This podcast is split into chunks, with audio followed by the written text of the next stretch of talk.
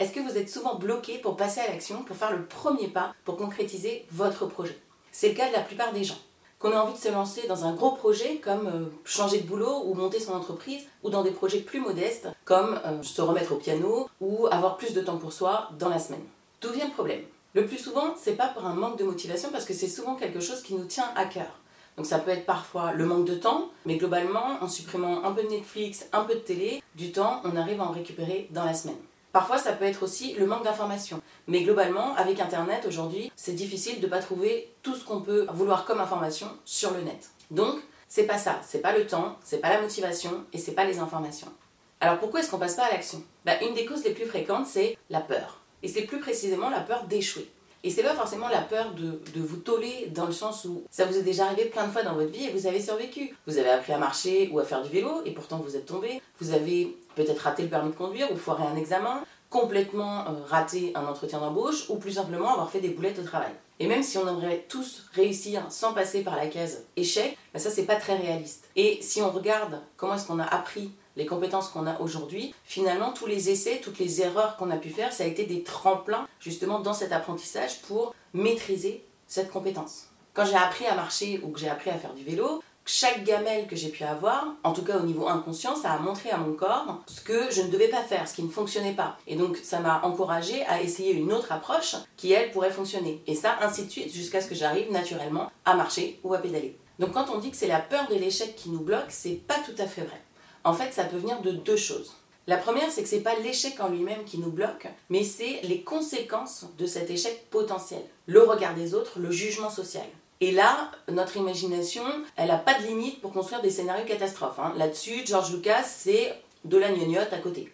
La deuxième chose, c'est la prise de risque. C'est le fait de sortir de notre zone de confort, de faire quelque chose qu'on n'a pas l'habitude de faire. Et là, c'est plus en lien avec la question de la confiance en soi. Parce que ça pose la question de fond, est-ce que je suis capable de le faire? Même si la plupart du temps, on ne se pose pas consciemment cette question, est-ce que je suis capable de le faire? Notre cerveau, lui, il se la pose au niveau inconscient. Et comme son boulot, c'est de nous préserver, si jamais il n'est pas sûr ou s'il a un doute sur le fait qu'on soit capable de le faire, eh bien, il invente toutes sortes de freins ou de raisons, d'excuses pour ne pas y aller. Et pour rajouter à tout ça, on ne peut pas dire que euh, aujourd'hui dans notre société, euh, on valorise vraiment l'échec, que ce soit à l'école, en entreprise, ce qu'on vise, c'est la réussite du premier coup. Et en plus, le sujet est assez tabou, même si on commence à en parler un petit peu plus dernièrement. Et pourquoi est-ce que le sujet est tabou? Le sujet est tabou parce qu'on confond ce que l'on fait, c'est-à-dire par exemple votre projet, avec ce que vous êtes, ce qui est votre identité. Et quand on échoue, on échoue sur un projet, on n'échoue pas en tant que personne. Notre identité n'est pas menacée. Alors, pour la première cause, qui est le regard des autres, il faudrait quand même relativiser un peu. Il y a quand même 5 milliards d'êtres humains sur la planète. Si vous vous tolez, en réalité, qui va le savoir? Qui le saura? Qui le verra? Admettons, dans votre entourage, il y a combien de personnes? Une centaine? Une dizaine? Et parmi ces personnes, combien se réjouiraient concrètement ou combien se moqueraient de vous si jamais vous échouiez? Et si je vais plus loin encore, admettons qu'il y ait des personnes qui se moquent de vous ou qui vous jugent dans votre entourage, est-ce que c'est vraiment les personnes que vous voulez garder autour de vous? Et si je fais l'hypothèse que vous avez ce type de personnes autour de vous et que pour une raison obscure, vous voulez les garder dans votre entourage, combien de personnes est-ce que ça représente? Je pense qu'on peut les compter sur moins que les doigts d'une main. Et en plus, bah, je ne sais pas si c'est vraiment très rassurant, globalement la plupart des gens se foutent de ce que vous faites ou de ce que vous ne faites pas. C'est d'ailleurs assez étonnant de se rendre compte à quel point on prête des intentions aux autres. C'est-à-dire si vous, dans votre entourage, quelqu'un se plantait sur un projet similaire au vôtre, qu'est-ce que vous feriez? Est-ce que vous vous moqueriez? Moi je crois pas. Vous lui apporteriez plutôt votre soutien.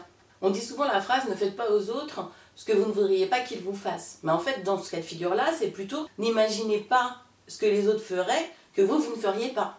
Bon, c'est pas hyper bien tourné et ça ressemble un peu à on peut tromper mille fois mille personnes ou on peut pas tromper mille fois mille personnes. Bref, vous comprenez l'idée. Donc ça, c'était plutôt sur les conséquences de votre échec, la peur du regard des autres. Si on passe à la prise de risque, c'est vrai que le risque, ça peut faire peur. Mais globalement, quel que soit le projet dans lequel vous vous lancez, vous êtes une personne intelligente. Vous n'allez pas vous lancer bille en tête, sans aucune préparation, comme ça, oups, allez, on y va.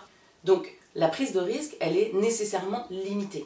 Et personne ne va vous demander de brûler vos vaisseaux derrière vous pour plus jamais pouvoir revenir en arrière. Globalement, quand vous prenez une décision, c'est rarement complètement définitif. Alors évidemment, je mets de côté les situations extrêmes, hein, c'est pas le cas de figure ici, mais c'est pas forcément définitif. Vous pouvez revenir en arrière, changer d'avis, choisir une autre option. Et en plus, ça, vous l'avez déjà expérimenté dans le passé, même si vous faites le meilleur plan possible, que vous essayez d'envisager toutes les éventualités, vous savez bien que ça va pas se passer comme prévu. Il y a forcément une part d'imprévu, une part de choses que vous n'avez pas dans votre plan au départ. Et donc vous pouvez mettre ceinture, bretelles, euh, bottes de protection, casque de chantier. De toute façon, ça ne se passera pas comme vous le pensiez et il y aura forcément une part d'imprévu. Et si vous êtes honnête avec vous-même, l'imprévu, ça vous est déjà arrivé.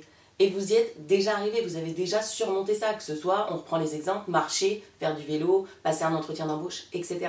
Vous êtes déjà passé par là et vous n'êtes pas mort. C'est bien beau tout ça, ça fait très rationnel, mais enfin concrètement, face à ces deux peurs, on fait quoi? Comme dans toute situation où il faut dépasser un blocage, il y a deux temps. Il y a réflexion et ensuite action. Donc pour la partie réflexion, si vraiment vous n'arrivez pas à vous empêcher de euh, visualiser tous les scénarios catastrophes possibles, eh ben ok, donnez-vous le droit de faire tous ces scénarios catastrophes et prenez 10-15 minutes pour tous les lister. Et ensuite vous les reprenez un par un et là vous allez trouver des solutions soit pour les éviter, soit pour les résoudre. Une fois que c'est fait, vous avez vos plans B, C, D jusqu'à Z si vous avez envie et vous n'y pensez plus. Comme ça, tous les scénarios catastrophes auxquels vous pouvez penser, rappelez-vous l'imprévu, sont couverts. Deuxième chose, si vous craignez le jugement des autres, eh bien faites la liste de toutes les personnes qui potentiellement pourraient être au courant d'un éventuel échec de votre projet. Ensuite, sur cette liste, essayez de déterminer à votre avis quelles personnes pourraient se moquer, vous juger négativement, avoir des paroles désagréables sur le fait que vous ayez échoué. J'espère pour vous que la liste sera courte. Normalement, pas plus de un ou deux noms. S'il y a plus de un ou deux noms sur cette liste, je vous conseille sérieusement de faire un gros ménage dans votre entourage. À partir de là, une fois que vous avez ces quelques noms, vous avez deux options. Soit c'est des personnes auxquelles vous ne parlez pas de votre projet comme ça, que ça marche ou que ça marche pas, aucune conséquence. Ou alors vous décidez maintenant, consciemment, et ça, ça vous aidera beaucoup par la suite, que vous ne tiendrez pas compte du jugement de ces personnes si jamais vous vous plantez. Et enfin, troisièmement, essayez de faire un petit jeu de rôle et d'inverser les rôles en vous disant bah, si jamais une personne de mon entourage avait un projet tel que le mien, et qu'elle se plantait. Qu'est-ce que je ferais? Qu'est-ce que je penserais? Et qu'est-ce que je lui dirais? Et là, vous allez voir, comme on disait, que globalement, vous ne seriez ni dans le jugement, ni dans la critique, mais vous seriez plutôt dans le soutien. Ça, c'était la partie réflexion. Alors, côté action, qu'est-ce que vous pouvez faire?